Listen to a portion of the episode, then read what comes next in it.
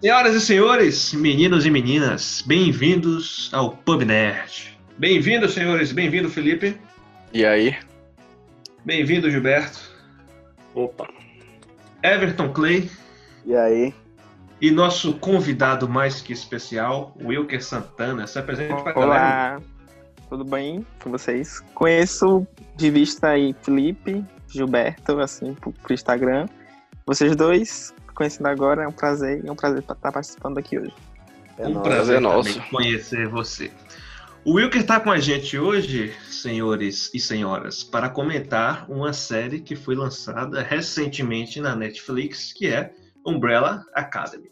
Mas antes da gente explanar um pouquinho o que é que nós achamos dessa segunda temporada, vamos com algumas notícias do mundo nerd que aconteceram essa semana. Qual é a primeira notícia aí, Felipe? A primeira notícia é aquela que a gente estava esperando há um tempo, né? Finalmente anunciado quando vai chegar a Disney Plus aqui no Brasil, que é em novembro, um ano depois Aleluia. de ter chegado no, nos Estados Unidos. Glória! Não vou precisar mais recorrer a métodos alternativos para assistir Mandaloriano. Pois é. Pois é, eu tô ansioso para tentar assistir Simpsons, né? É um bom motivo para assinar. Outra notícia é, que tem uma ligação com a Disney Plus é Mulan não vai para os cinemas e vai entrar direto no Disney Plus, só que não vai para o catálogo fixo. Vai para uma espécie de aluguel, se eu não me engano é 29 dólares, se você quiser assistir o filme. 30 doletas. Isso. Nossa. Vocês acham isso bom ou ruim? Ruim. Eu acho ruim também. Porque a gente, já vai, a gente já vai pagar, né, pra, pra ter a, o stream. E aí vai ter que pagar de novo pra poder assistir o filme. Pera, o que eu entendi aqui foi que a gente vai ter que pagar mais pra assistir Mulan? Isso. Aham. Uhum. Isso. Porra. Quer dizer... É, é foda. 30 dólares. O Brasil já vai estar... Tá, é, liberado Mulan para o catálogo fixo. Eu acho que é, era uma dúvida que eu tinha, na verdade, em relação a, aos filmes da Marvel, por exemplo, Star Wars, que teria que ter esses filmes no, no Disney Plus, né? Só que eles não iriam botar no catálogo diretamente para não tirar o público do cinema. Então acho que só que para eles é. Não Só sei. que vale lembrar que vai, vai, vale vai. lembrar que tipo é, foi comunicado que vai chegar na América Latina, porém não falou a data exata no Brasil, né? Novembro, América Latina. Isso não quer dizer que é só o Brasil, né? E não sabe a data certa que vai chegar ao Brasil ainda. É em novembro é agora a data. Ô Felipe, o que é que vai chegar primeiro no Brasil? Disney Plus ou a nova geração de consoles? Eu acho que Disney Plus. Tá na minha cabeça só o seguinte, 30 dólares, cara. Convertendo isso vai dar um zilhão de reais. Meu Deus. Muito Eu acho bem, que depois... vai contra a proposta deles, né? De ser um sistema, de ser um streaming e tá parecendo uma loja, né? Pelo que eu tô vendo aí, botando filme para alugar, ou Exatamente. deixa, ou abre logo uma loja. Acho melhor. Mas isso é uma prática é. comum nos Estados Unidos. Não sei se vocês perceberam no catálogo da Amazon, eles começaram a adicionar algumas séries da HBO. E as pessoas foram pesquisar isso, porque aqui no Brasil ainda não acontece, mas é, pesquisando eles descobriram que nos Estados Unidos, em catálogos como o da Amazon, eles pegam meio que emprestado o conteúdo da HBO, de outras coisas, como a Disney faz com o Hulu. E essas coisas eles colocam como um extra, como se fosse uma, uma espécie de TV por assinatura que você escolhe quais canais você quer pagar. E aí, se você quiser ter acesso a esse conteúdo, você paga um pouquinho a mais na assinatura. Prison Break tá na, tá na Amazon, né? Tô assistindo também. O YouTube faz isso de alugar filme já há um certo tempo, né? Vamos ver Sim. como é que isso aí vai funcionar. A nossa próxima notícia, nosso editor Everton coloca uma música triste de Chaves aí, porque a notícia não é nem um pouco animadora. Qual é, Gilberto? É a, a retirada de Chaves da, do SBT, né? né? Que já aconteceu, né? Foi dia primeiro, né? Dia primeiro nesse sábado. Isso. E além do SBT, é, a MTV já tinha anunciado há um tempo atrás que iria tirar Chaves também. Chaves, Chapolin. Agora foi em questão de suspensão de contrato, né? Por causa de um problema que teve, alguns problemas pendentes que aconteceu lá com a emissora. é, ligado com o titular dos direitos da história. Aí acabou que teve que acabou acabou pro SBT agora. É e na MTV sabendo, a mesma coisa. É o que eu fiquei sabendo, a prole de Roberto Bolanhos, o Chaves, estava negociando com a Televisa, né? Que era a emissora que tinha os direitos. É isso, e aí não chegaram num acordo, aí por conta disso, em toda a América Latina, Chaves foi cancelado. É, enfim, 2020, né? 2020. Não tem mais o que comentar. É. Vamos falar de coisa boa que não é Tech, tech, tech Pix é a segunda temporada de Umbrella Academy, que estreou recentemente na Netflix. Mas antes de falarmos da segunda temporada, vamos tentar aí, Felipe, explanar para o pessoal que não conhece essa série o que é, que é a Academia do Guarda-Chuva. Bom, Umbrella Academy é uma série original Netflix que estreou, se eu não me engano, em 2019. E no ano de estreia só ficou atrás de Stranger Things como série mais vista do ano e recentemente também a Netflix divulgou um, um estudo sobre as séries mais assistidas de todo o catálogo original e Umbrella também ficou em segundo e também atrás de Stranger Things, com, com as séries que foram assistidas pelo menos mais de 70%. Então é um sucesso. É baseado no HQ de Gerard Way, o cantor daquela banda My Chemical Romance. E a HQ é desenhada pelo brasileiro Gabriel Bar. Tem mais uma série baseada em super-heróis. Bom, o que é que a gente pode falar da primeira temporada? A gente sabe que a primeira temporada já estreou já tem um tempinho, mas obviamente para comentarmos a segunda, a gente tem que entender o que é que se passou na primeira. E aí... Eu assisti logo quando saiu, no primeiro dia, e eu confesso que no início eu pensei em desistir, porque eu achei que a série estava um pouquinho longa, os episódios tinham quase uma hora, então, a partir do terceiro, quarto episódio, começou a dar uma melhoradinha. e aí eu comecei a pegar gosto pela série e gostei bastante. É, conta a história né, de, de, de, de, sete crianças que foram adotadas por um bilionário. É, e elas têm superpoderes, elas nasceram exatamente no mesmo momento, junto com outras 43 crianças, se não me engano. E aí, é, eles cresceram numa, numa academia e eles lutavam. É, é lutavam pelo. Pra salvar o dia. É, pra salvar o dia. E conta a história também de uma menina, que era número 7, que se chama Vânia. Que ela tinha. Ela é a mais poderosa do, do, do entre os sete, só que o pai dela, que é o senhor Hasgraves, é, deixou isso né, sobre encoberto. Não queria que ela soubesse que ela tinha poderes, então ela cresceu a vida toda dela achando que ela não tinha aqueles poderes. É, e daí ela encontrou, ela encontrou um cara que era fã do, do, dos Sete Heróis e ele foi humilhado um, um, certo momento na sua infância e ele queria se vingar. Então ele foi atrás do elo, né, do ponto fraco desse, desse, desse grupo que é a Vânia e conseguiu manipular ela. Conseguiu mostrar para ela que foi enganada e e aconteceu todo um processo lá de destruição do mundo que conseguiram, através de uma volta ao tempo, conseguiram mudar e aí teve outro, outro, outro problema lá que foi nos anos 60 que a gente vai falar agora. Perfeito, mas antes da gente ir para os anos 60, vamos continuar falando aqui ainda da primeira temporada. Só o seguinte, a gente tem então sete pessoas disfuncionais, malucas, cada um com suas manias, e aí, Felipe, qual é o teu personagem mais interessante? Qual é o personagem preferido? Quando você falou, achei que você tava falando dessa chamada aqui, não da série, sabe? sabe? pois é, chegamos um, chegou um, novo integrante aqui, né? Opa! Antes da grilos. É, Daniel. Mouse aí, mouse aí, foi mal, desculpa de verdade, galera. É estranho que ele chegou bebendo, e né? os grilos não chegaram junto com ele. Eu propus uma trégua aqui, tá, tá, aparentemente hoje tá um dia mais de boa aqui. Ah, tá, seguiu tá o conselho de Felipe, né? Comprou um baigon e tal. já, já disse tu na conversa, Daniel, o Felipe vai falar aqui qual personagem que ele mais gostou, que ele teria vontade de ser. Fala aí, Felipe. Cara, então, desde a primeira temporada, meu personagem favorito é o 5, né?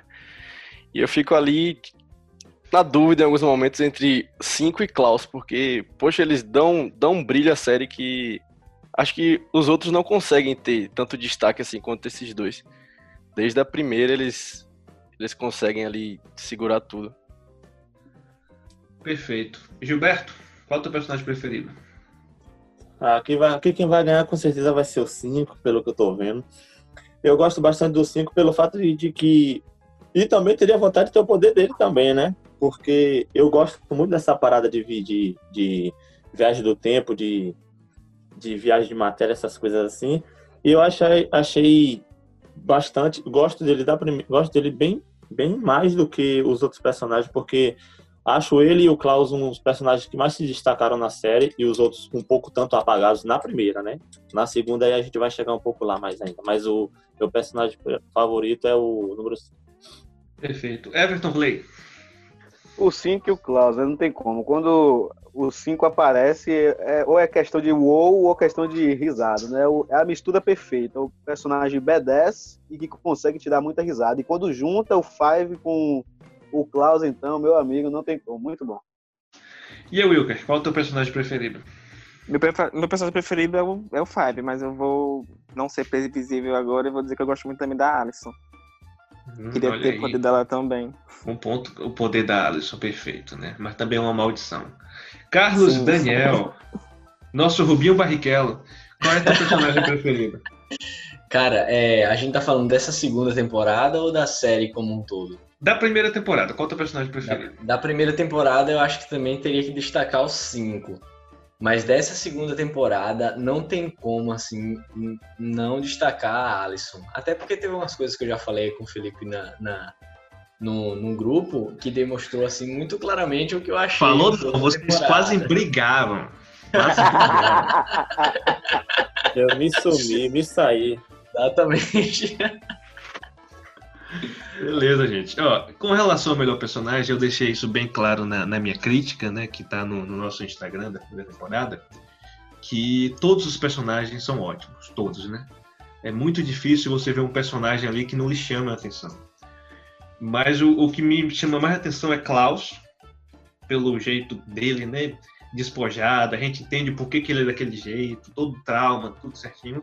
E eu gosto muito do Luther, velho eu gosto do Luther. Apesar dele ser todo certinho, todo, né, ser ali todo engomadinho, eu acho um personagem interessante. Eu acho que ele acrescenta muito naquele grupo ali. Bom, termina a primeira temporada com um salto temporal. E aí, para evitar o apocalipse do último episódio, os nossos personagens são teletransportados no tempo e no espaço para Dallas da década de 60. Só que cada um chega ali num período, né, na década de 60. Um em 61, outro em 62, outro em 63. Bom, o que é que nós podemos falar dessa segunda temporada de Umbrella Academy, Felipe?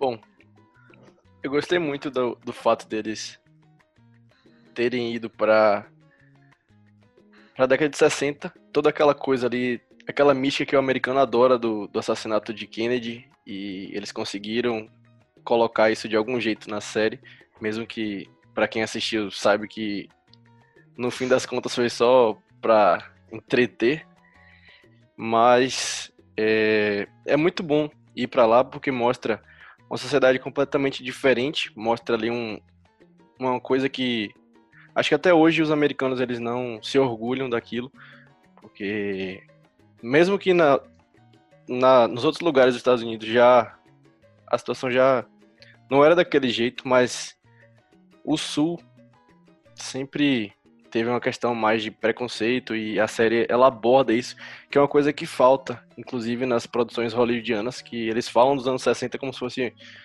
mil maravilhas, era de ouro de cinema, mas eles acabam esquecendo dessa parte aí. E a Umbrella não esquece e toca bastante na ferida e faz isso de uma maneira muito boa. Eu, eu gostaria de dizer que é, essa segunda temporada tem uma cena de protesto numa lanchonete, numa cafeteria, que eu acho que foi a melhor cena de protesto que eu já vi na TV, no cinema, no streaming, não foi? Quem quer a, a, é, no período que a, a, a série deu aquele salto, né, no, nos anos de 1960, além de estar naquele período de um colapso Guerra Fria, né? Tem aquela questão meio que do preconceito. E essa cena, além de ter chocado você também, que você achou mais para mim foi uma das melhores cenas também, né? Logo na, na primeira, na, no primeiro instante que eu vi, eu fiquei bem, fiquei bastante triste também, porque a gente sabe, né, que na, na realidade isso acontece sempre. Isso não é uma coisa que, acontece, que só acontece nos, nos períodos passados, mas é uma coisa que acontece sempre e desde sempre, né? E uma parada bem bastante interessante que eu vi foi a, a, o jeito, porque nos Estados Unidos todo mundo sabe que o racismo lá é bastante explícito. O bastante explícito mesmo, todo mundo sabe. De fato, o racismo nos Estados Unidos, eu costumo dizer que ele é muito mais racial mesmo do que social, né?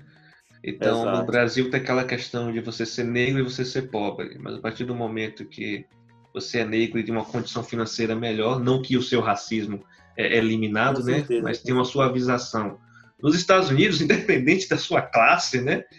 Médico, jogador de basquete, seja lá o que for, o racismo ele continua presente de uma forma muito, muito grotesca. E, e, e, essa cena é interessante porque você está ali no momento de segregação racial, então você tem a lanchonete né, só para brancos. E aí a personagem Alisson envolvida, né? Direitos, né? Os direitos dos negros e tudo mais. E não, vamos fazer um protesto pacífico. De que forma? Vamos entrar na lanchonete, pedir nossa comida e ficar quieto. E no final acaba dando uma merda por conta das coisas que acontecem. Muito bem. Everton, essa segunda temporada, o que é que te chamou a atenção? Me chamou a atenção uma coisa que eu tinha até comentado com vocês lá no grupo, é que a primeira temporada eu tive é, contato com a série faz muito tempo, na verdade, só que eu não tinha conseguido vencer aquele primeiro episódio da primeira temporada, que para mim foi uma coisa bastante lenta, não consegui me prender. A verdade é que eu dormi assistindo.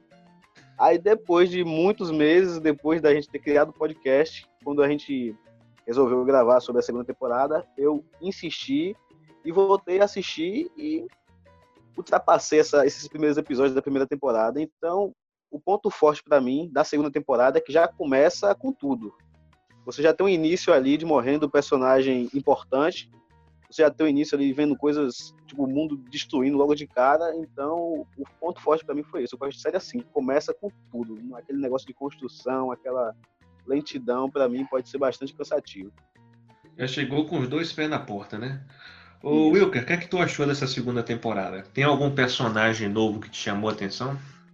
Cara, essa temporada para mim foi muito superior à primeira, porque você é visível o quanto que eles investiram nessa segunda temporada em relação à primeira temporada, em questão de efeito, efeito especial, em questão de visual, é, então, para mim, melhorou muito. E até a questão do, do tempo de, de, episódio também, que ficou um pouquinho mais curto, ficou 45 minutos, antes era uma hora. E não ficou uma coisa muito arrastada, como o, o Clay falou aí. Tipo, para terminar, para começar essa série foi um trabalho, porque os três primeiros episódios foram uma coisa muito arrastada. Na segunda temporada, não. A segunda já foi uma coisa mais, mais quente.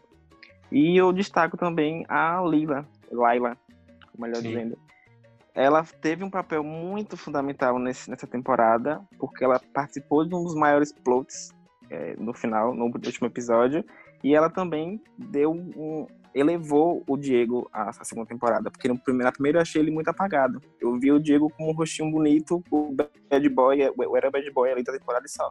E através dela ele, ele cresceu bastante na segunda temporada e foi muito bom ver ele participando mais. Perfeito. Carlos Daniel, eu ouvi falar que você prefere a primeira temporada do que a segunda. Eu acho que você hum. deve, uma explicação plausível para a gente. Então, vamos lá. O que é que eu pude apre aprender com essa de criticar ou de falar a respeito do negócio antes de terminar? Não vou fazer mais isso, entendeu? Porque de fato a série ela me surpreendeu no finalzinho ali. Mas, como eu tinha falado com o Felipe lá no grupo e eu ainda defendo, até o quarto episódio eu achei a segunda temporada muito chata e eu teria até parado de assistir se a gente não fosse gravar esse vídeo, sinceramente. Porra! É, exatamente. Eu te entendo, Mas, eu te entendo. Aí, o cara. Ah, ah então eu tô, eu tô bem, eu tô bem. Tô bem. Ah, galera! a partir do quinto episódio, os negócios começaram um pouco a mudar e começaram a acontecer coisas realmente importantes para as séries, assim, para a série, no, no caso. E eu comecei a gostar bastante. Inclusive, de fato, eu acho que a segunda temporada foi melhor que a primeira, Felipe. Tá aí o seu. Mas até a terceira temporada eu tava me deixando muito a desejar. Ou até o terceiro episódio, desculpa. Ah, tá. Pensei que você tinha dado um salto no tempo e já tinha assistido a terceira, mas tudo bem. Ó, senhores, é, o que é que eu posso falar dessa série? O meu grande problema com Umbrella Academy é, seria o ritmo dela. Então, mais uma vez, eu deixei isso claro na crítica que a gente fez, que 10 episódios é muito para o que ela se propõe. Então, na primeira temporada você tem isso. O primeiro episódio, Everton, me, me chamou muita atenção. Tem aquela cena da dança, que é a melhor cena de dança que uma série já conseguiu fazer. Aí eles tentam replicar essa cena de dança na segunda temporada. Só que fica ridículo. Fica dois minutos só com três personagens dançando num salão de beleza que fica muito feio e não acrescenta em nada. E aí você tem isso na primeira temporada, essa cena da dança, né? E depois as coisas, né? Ficam mais lentas e depois acaba pegando ritmo e, indo. E você inicia a segunda temporada com pendências da primeira. Por exemplo, o passado de Ellison. Ela tem uma filha, beleza, foi mostrado um pouquinho. Mas, gente, depois não falou mais nada da filha. Aí você tem Dave com Klaus, que é um personagem muito importante para Klaus, e fala muito pouco. E aí você chega na segunda temporada e você não explicou coisas da primeira, e você acrescenta personagens novos. Você acrescenta lá a Layla. Você acrescenta lá o novo par romântico da Vânia. Tá entendendo? Você, o cara que acolhe eles lá, o, o, é meio fólogo e tudo mais. E a segunda temporada ela sofre da mesma coisa da primeira, que é o ritmo e o fato de não explicar algumas coisas. A gente chega no quinto episódio, que é onde eu parei aqui agora, no quinto episódio da segunda temporada, e só agora conseguiram reunir o grupo completo. E eles passam 30 segundos e se desfaz de novo brigando. Além disso, Everton, você tem uma cena que é dois minutos e meio de Luther com outro cara com gás do riso, chapado, dando risada. O que é que isso acrescenta à história? Nada. Não acrescenta nada. É o, é o puro e velho humor gratuito que a Marvel gosta de fazer. Então, esse é o meu grande problema com Bella. É uma ótima série, perfeito. Os personagens incontestáveis.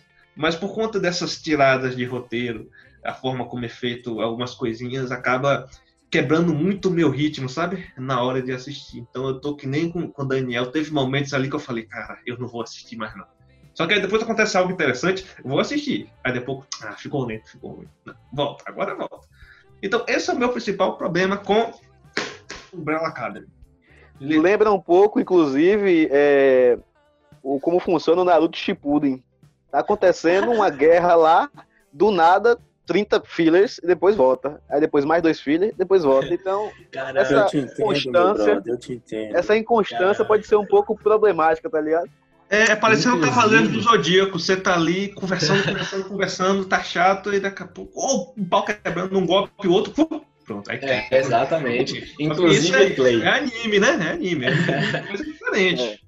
A gente sabe muito que o Valber ele adora quando a gente faz referências a anime aqui, mas inclusive lá no grupo, quando eu falei em relação a essa segunda temporada, eu tinha falado que a sensação que eu tava ali até o quinto episódio, até o quarto, na verdade, de Academy, de é, a, o guarda-chuva, é, foi justamente isso para mim, tava aparecendo meio que um file ali, tava tipo meio, não sei, cara, eu não, não, eu só assisti porque eu tinha que, a gente ia gravar isso aqui e tal, mas depois de fato melhorou, foi isso que eu queria, queria dizer. Felipe? Bom, eu discordo um pouco disso, porque como o Yuker falou, os episódios tiveram um pouco de uma diminuição ali de 15 minutos em cada episódio, acho que isso melhorou muito o ritmo. Pô, ainda e, bem, né? Senão e a questão do, da, dos cinco primeiros episódios não terem reunido o grupo foi justamente para conseguir desenvolver melhor os outros personagens. Você, vocês agora agradecem que os outros personagens for, foram melhor desenvolvidos, mas isso só foi possível por causa dos microgrupos que tinha ali, das duplas que tinha ali no início. Você só consegue desenvolver Luther ali porque focou nele. Você só consegue desenvolver Diego ali porque focou nele.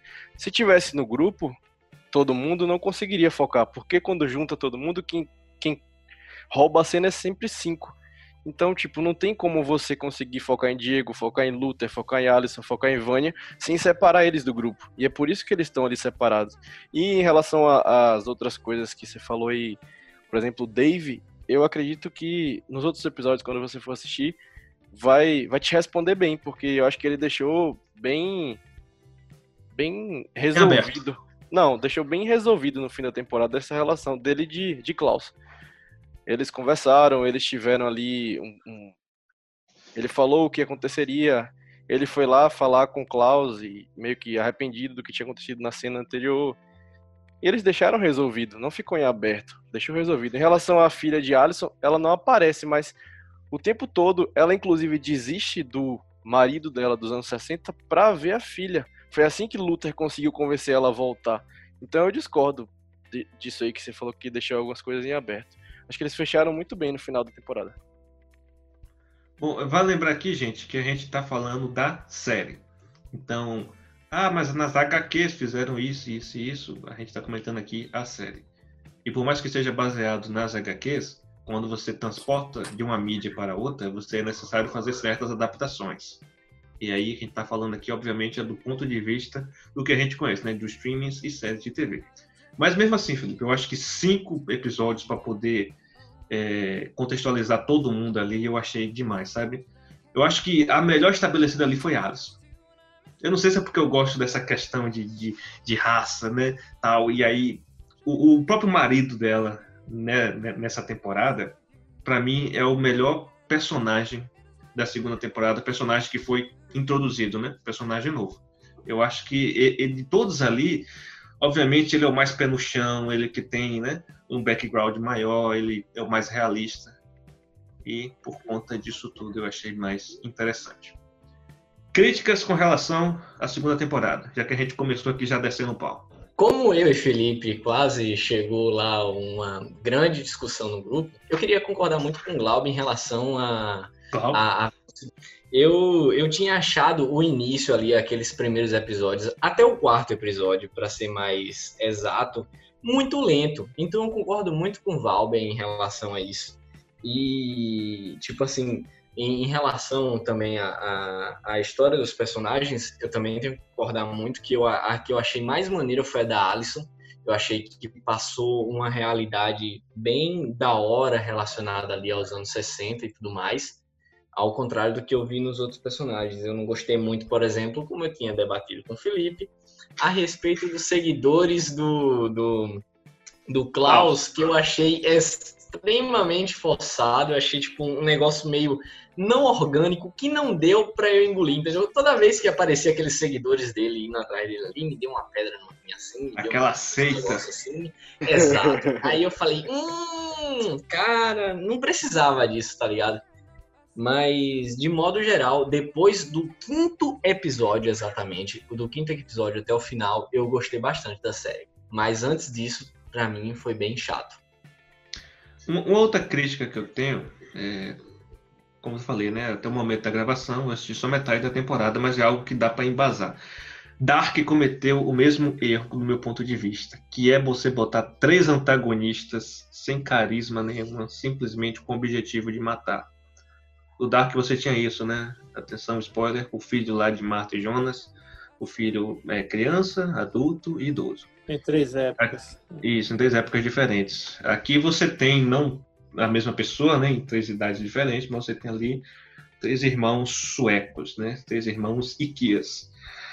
E, cara, eu não gosto disso. Eu não gosto quando bota lá um protagonista sem background nenhum, só para matar, só para, sabe, só para resolver o problema. Sim, sim, sim. E eu acho que foi também um erro dessa segunda temporada, pelo menos até metade ali onde eu vi, aconteceu isso. Diga, Goku. Eu achei bizarro, me deu medo, né? Aquela cena do pé mesmo realmente foi assustadora. Né? Também não gostei muito deles na, na série, não. Acho que foi uma coisa meio meh, assim. E também pelo fato de do, do e da Chacha serem eles fizeram a mesma função deles, só que na primeira Sim. temporada o Reis e a Chacha, a foram perfeitos. Muito bom. dos dois. E aí o fato deles terem saído da série e colocado aqueles três suecos de uma forma muito meh, deu uma, uma queda assim na, na expectativa e foi legal não. Essa parte aí realmente não, não deu. De fato. Gente, é, Luther é apaixonado pela irmã Alison. Klaus por um outro rapaz que ainda não sabe que é gay. Diego por uma doida do manicômio. O relacionamento mais estável, então, é de cinco com aquele manequim? Ele, Klaus ele... fala isso e eu só tenho um grito quando, quando eu vi essa Já parte vi. que eu não aguentei, gente, porque é a pura realidade. O pessoal é muito traumatizado. É verdade, velho. É muito bom essa parte. Coitados, né? Deixa eu ver aqui agora. Uh, sobre. Falando um pouquinho agora sobre a ambientação dos anos 60. O que é que os senhores acharam? Foi bem feito? A questão, né? De CGI e tal, de cenário, de roupas, cabelo, maquiagem e tudo mais? Eu achei bem feito. Agora, eu gostei da jogada que eles fizeram com, com o presidente Kennedy também. E eles iriam evitar, né? Mas de qualquer forma, acabou que no final aconteceu que ele morreu, né? Do mesmo jeito, né? Algumas coisas não mudam. Sim, foi bacana. É. O fato de também misturar também a Guerra Fria e tudo mais. Gostei também da trilha sonora. Acho que eles acertaram também a trilha sonora do, da série. Sim. Foi bacana também. Sim, sim. A trilha sonora de The Umbrella Academy é aquela série que você tem que assistir com o Shazam ligado. Meu Shazam tá aqui com 300 músicas, 60 de The Umbrella Academy. Não tem como.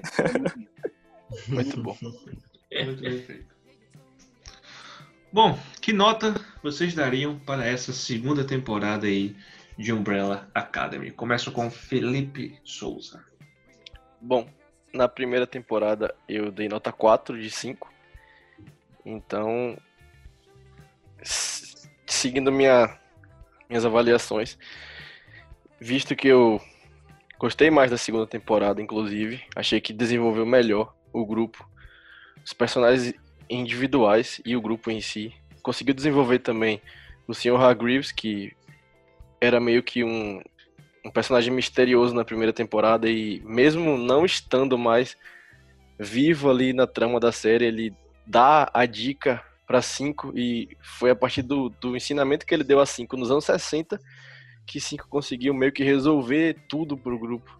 Mesmo 5 tendo vivendo, sei lá, 50 anos a mais, foi um ensinamento ali que ele deu nos anos 60. Então, eu achei que eles conseguiram é, pegar algumas coisas que ficaram em abertos na primeira e conseguiram desenvolver os outros personagens e não só Luther e Cinco que foram meio que protagonistas, conseguiram desenvolver bem melhor Vânia, bem melhor Alisson, bem melhor o próprio Diego, que também. E bem, né? Como esquecer de bem? Como ele foi importante essa temporada. Mesmo não estando ali, ele foi fundamental no final para conseguir acalmar a Vânia. Ele trocou a vida dele pela de Vânia. Então, é, eu dou 4,5 para essa temporada. Perfeito. Gilberto Hugo Costa. De 0 a 10, eu vou botar de 0 a 10, né? O Felipe botou 5, vou botar de 0 a 10. Eu não, faz, faz de 0 a 5 para ficar padronizado. De 0 a 5, tá certo, é. ok. 4,5. Eu dou 4,5 pra série porque, tipo, é, diferente da primeira temporada, essa segunda temporada focou bastante especificamente certos tipos de personagem. E um dos personagens que eu mais gostei de ter é, abordado assim foi o fato de foi Alisson e Ben. Ben foi uma das peças bastante importantes no, no na mudança do que ia, o que ia ocorrer, né? Ele ia, ia ocorrer uma catástrofe. Então ele foi uma peça muito importante, trocando a vida, né, pela de Alisson e evitando um, um, apocalipse naquela época, né, também, né? Porque se eles não tivessem feito isso, nada nada daquilo teria acontecido novamente. Entendido. Everton Play, qual a tua nota? Em 5, eu também dou 4,5, seguindo a linha do, da galera, porque, em geral, o conteúdo da série, para mim, fechou bonitinho, não deixou nada em aberto, pelo menos eu não observei isso. É bem mais divertido do que a primeira, na minha opinião, já começou do jeito que eu gosto. E esse meio ponto que ela perde, na, minha opinião, é em relação a alguns defeitos em, em questão técnica que eu observei ali. Por exemplo, em uma cena que, em que esqueci o nome do garotinho agora, mas Vânia tenta fazer um boca a boca nele, é, eu observei que, na verdade, ela não estava com com a boca na boca dele, estava com a boca na orelha. Então, essas coisas pode passar despercebido para algumas pessoas, só que eu sou chato nessas coisas e observo. Então, algum desses erros aí, um CGI que eu vi ali mal feito, é, diz respeito a esse meio ponto aí que, na minha opinião, perde. Então, 4,5. Ok. Wilker Santana. Na primeira temporada eu dei. Eu vou dar 4 pra, pra série, mas na segunda eu vou ter que dar 5, porque eu virei um fã da série. E não só por ser, por ser fã, mas tipo, eles conseguiram focar numa questão racial. E além disso, eles têm dois protagonistas que são gays. Eu, que sou do, do Vale das Purpurinas, é, fico muito feliz com isso, com a representatividade. E meu até 5 para eles. Porque foi, foi bacana essa, essa, mistura aí. Perfeito. Felipe? Eu acho, inclusive, que a grande mensagem da segunda temporada como um todo é, é isso aí, de você conseguir. Porque se você pegar para ver a metáfora do poder de Vânia, é que ela não conseguia saber que ela tinha o poder, ela não conseguia controlar o poder, todos os outros controlam o poder.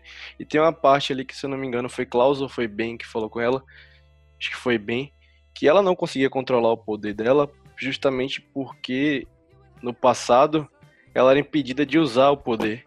Então, tipo, ela não aprendeu a controlar os poderes. E, tipo, se você fizer uma metáfora disso em relação aos temas que a série aborda, como preconceito, como racismo, como as escolhas, as opções. Então, tipo, a série tá ali. É uma personagem que volta nos anos 60 para ensinar uma, uma mulher da, da época que ela pode amar outra mulher. Que é uma série que volta ali nos anos 60 para ensinar a um jovem da época que ele pode ali amar outro homem, que não tem nenhum problema nisso. Então, tipo, toda essa parte também tem a questão racial, que era ridículo aquilo de negros não poderem frequentar o mesmo lugar dos brancos, então, tipo, ela te ensina essas coisas. É uma série que ela passa esses valores e eu gosto disso porque é uma série muito popular, então vai chegar em muita gente essas mensagens, são mensagens importantes da gente passar, principalmente no momento que a gente vive agora no Brasil. Então, tipo, acho que ressalto muito a importância da série, a importância social que essa temporada teve.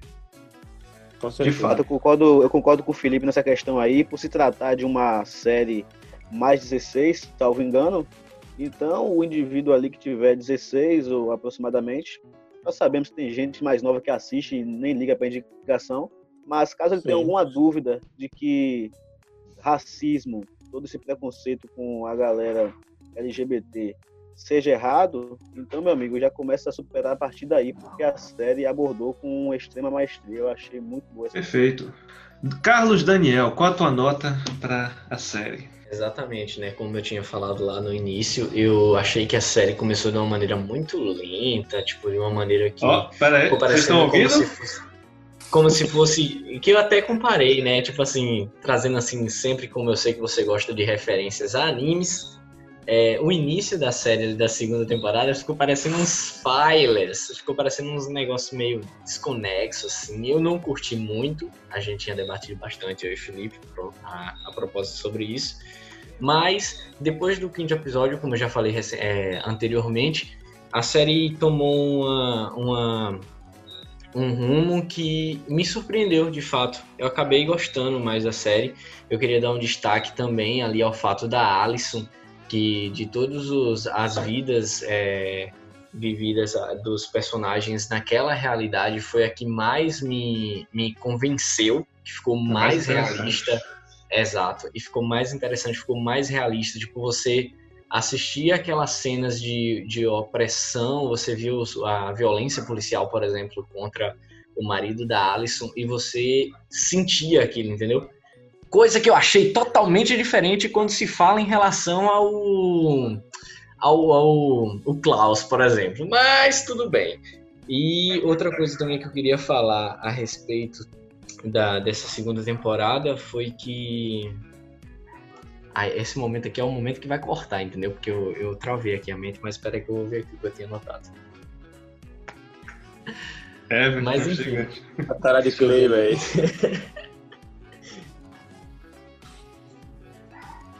Velho, na moral, tem gente batendo no portão. Acho que é minha pizza que chegou. Pera aí, eu já volto. Desculpa. Meu pai! Quando é que a gente começa a ganhar dinheiro? Isso, isso não será cortado, Everton. Essa parte aqui da pizza tem que ficar. Sério mesmo. Ô, Valber, fala. Golpe, Prioridade, quando... amigo. Prioridade. O golpe, quando tu for identificar, tu, tu, tu identifica essa parte da pizza aí que eu preciso colocar um meme nessa parte. Beleza. E o que falar?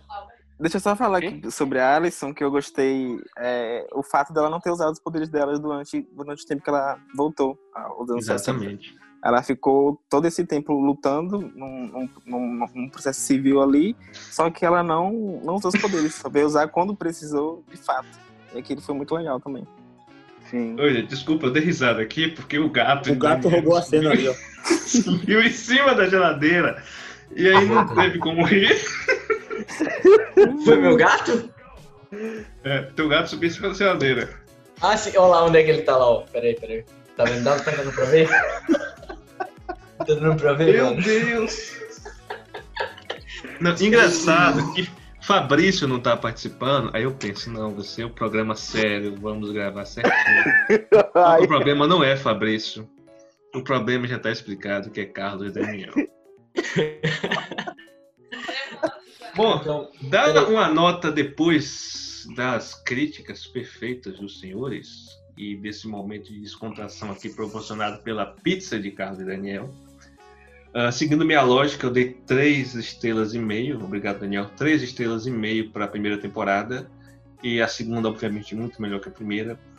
Eu dou quatro estrelas, quatro estrelas eu acho que é um valor justo, claro que pode mudar no decorrer de eu terminar de assistir essa segunda temporada. Muito bem, senhores. O que é que a gente espera da terceira parte de Umbrella Academy? Agora tá liberado spoilers, certo? Pode falar à vontade com relação ao final. E vamos teorizar a respeito da terceira temporada. Felipe Souza. Cara, como não pensar na próxima temporada depois do final, né? Porque a gente tá cansado de saber que não vale a pena voltar no tempo, porque você vai, vai mudar alguma coisa. Então, aquele final ali deles voltando para casa deles e não encontrando mais a Umbrella Academy, e sim a Archer Academy, e o pai deles lá vivo e cara, aquilo ali vai ser, acho que finalmente vamos ter não sei se na próxima já, mas um vilão tipo capaz de derrotar ele, sabe? Porque é, gosto muito de Razor e Cha-Cha, só que eles não, não conseguiriam derrotar a equipe. Mesma coisa acontece com os suecos e com Laila e a mãe dela, né, da, da comissão. Também acho que ela, elas não conseguiriam, tanto que Vânia ali em um segundo conseguiu derrotar todos os todos os agentes ali da, da comissão, então eu acho que com essa nova academia quem sabe quem são esses irmãos, né? Quem são esses. Quais são esses jovens? E fica aquele questionamento: será que é, ele deu a entender, o pai deles deu a entender que ele não gostava de crianças e que ele não faria aquilo de. de adotar as crianças. E será que ele tá vivo por causa disso? Sei lá, ele arranjou um jeito de. Que vocês viram no, na, durante a temporada que ele também tem um poder, né? Então, tem várias coisas que eu tô ansioso para descobrir. E okay. no, no final do episódio ele fala, né? Ele fala assim, eu esperei vocês. Logo quando eles aparecem lá na mansão. Então, fica aí. Justamente. Mais alguma teoria, mais alguma expectativa? É isso, eu também estou muito curioso para saber como é que vai ficar a relação da, do, do pessoal lá da linha do tempo, que eu esqueci agora no, no momento o nome, porque eles exterminaram meio que ali com todos os, os agentes é, funcionais né, da parada, da, é, exato. E era isso que eu. Caralho, velho, por que, que eu me perco tanto assim? Que inferno. Eu que... Nossa, sério, tô, tô triste aqui. Okay, Enquanto né? você vai lembrando, deixa eu falar, é que eu, é, aquele menino, né, que o Harley, né, o nome dele, É, a gente viu no último episódio que ele ficou com poderes também. Acho que foi o uso da Vânia, né? Sim. E eu quero, eu, quero, isso, eu quero saber como é que eles vão fazer para introduzir ele na terceira temporada. Porque ele, ele ficou em, em 63. Sim. Então, Sim. Em, 2000, em 2019 ele vai estar muito velho, né? Então, uhum. tô curioso para saber o que, é que eles vão, vão, vão, fazer com ele lá. É, é, aquele rapazinho que, que, se não me engano, é autista? Isso, isso, isso mesmo. Robert tá perdido aí, hein? Quando tá ela fez o, o, a respiração boca a boca nele, que o, o falou, ele, ele, ficou, ele pegou o poder da, da Bunny. É, é, é, isso que eu falo, que o interessante da série são os personagens, cara. Lembrando que é, no filme Logan, você tem ali, por exemplo, os mutantes, né? E os mutantes com seus poderes e tudo mais. E você tem um mutante velho, já octogenário, né? Que é o professor Xavier. E você tem os desafios da idade atrelado aos poderes. Então tem momento que ele não segura, tem momento que ele, né, simplesmente explode a questão dos poderes dele. E eu acho que Umbrella Academy dá para chegar nisso muito bem, e a gente percebeu isso com Vanya, né, no final lá da primeira temporada, nessa segunda temporada também, e que você casa é, aspectos psicológicos, aspectos mentais, até físicos mesmo, juntamente com a questão de poderes, né? Então dá para criar algo interessante. Então você já imaginou esse personagem aí, né? Como é que ele vai controlar a questão do poder dele, né? Então tem tudo isso que dá para ser explorado mais adiante. Everton? Em relação à terceira temporada, o que eu estou mais curioso para ver assim, é, novamente em questão técnica, é como vai funcionar esse CGI, porque certamente eles vão utilizar os mesmos atores duas vezes para representar a The Umbrella Academy e a, The, e a Sparrow Academy, acho que é Sparrow Academy. Então eu quero saber como é que vai funcionar esse CGI, né? Tem que ser algo feito com, com, com cirúrgico, né? Porque senão não vai sair nada legal. Eu já imaginei que ele, que ele ia é, é, adotar outras crianças, porque eu lembro que na primeira temporada falaram que tinham 43, né? Nasceram no mesmo dia, na mesma hora. Sim. E eu pensei ah. que além do bem, porque o Ben, para mim, acho que parece o Goku, né? Ele morre, volta, morre, volta. E aí, acho que ele pode adotar outras crianças também. Com outros e Quando eu, vi a, aí... quando eu vi a logo da Sparrow Academy, eu falei, vixe, vai ser o resto da galera que nasceu ao redor do mundo. Mas quando Sim, aparece o vilões. Ben, só, mas quando aparece o Ben somente com um corte diferente, me deu a entender que vai ser a galera alternativa, né? Modificada de alguma forma ali, mas vai ser os mesmos atores, vão ser as mesmas pessoas, talvez com um nome diferente por conta, de, por conta de se tratar de outra dimensão, digamos assim, de uma realidade diferente. Mas a priori o que eu, o que eu entendo é que vai, vai, funcionar, vai funcionar dessa forma, né? Os mesmos atores, só que com alguma modifica, modificação. Ô Felipe, já que vão ser o mesmo ator para fazer dois papéis, o salário também vai ser em dobro? Eu tenho, na verdade, minhas dúvidas em relação a isso, de ser os mesmos atores, porque só mostrou o quadro de bem. Então você tá, não, não tem nada certo ali. E tipo, Sim. era uma coisa que a gente ficava em dúvida na primeira temporada, porque realmente falam que são 43 crianças que nasceram ao mesmo tempo. E meio que eles ignoram tudo isso, só tem ali aquelas sete, só conta a história daquelas sete, e meio que ninguém. Porque, tipo, eu lembro que no início das HQs, é, ele fala que ele não forçou comprar ninguém. Ele só comprou as crianças ou adotou as crianças as que as mães aceitaram, ou seja, porque na história elas não estavam nem grávidas. A gravidez foi tipo instantânea, as crianças nasceram ao mesmo tempo e pronto. Por isso que elas têm poderes. Só que é, nunca mostrou alguma outra criança. E nessa temporada tem a Layla. E, poxa, eles deixaram ela forte, né? Porque botaram ela com todos os poderes do set, então ficou muito. E muito forte e deixem aberto sobre os outros, em que momento eles vão aparecer, se eles vão aparecer, como é que eles estão, se estão vivos, se não estão, se tem outra comissão. Se eles estão na comissão, porque tem um momento ali que a comissária fala que é para Harlan ir ali para com ela, porque ela é, tem um lugar especial para ele e da mesma forma que ela fez com Layla ali, ela matou os pais dela e levou ela para tomar ela como uma filha e treinou ela. Então, tipo, eu acredito que vão explorar mais os outros, então não sei se vai ser exatamente os mesmos duplicados ou eu acredito que possa ser que tenham outros personagens. E eu, inclusive, eu acho isso porque é, o pai deles, o Sr. Hargreaves, ele é muito é, criterioso. Até na parte que eles se reúnem com o pai deles, ele meio que fala que todo mundo ali é, é, é inútil e só quer conversar com o Five ali no final.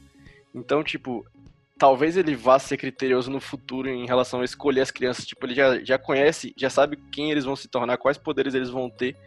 Então ele pode ser que ele escolha outras pessoas, justamente por já saber quem é Diego, já saber quem é Vânia, já saber quem é Alisson. E dessa forma, talvez a Sparrow Academy seja mais poderosa que a Umbrella, quem sabe. Independente do que seja, eu só a quero mais. É, né?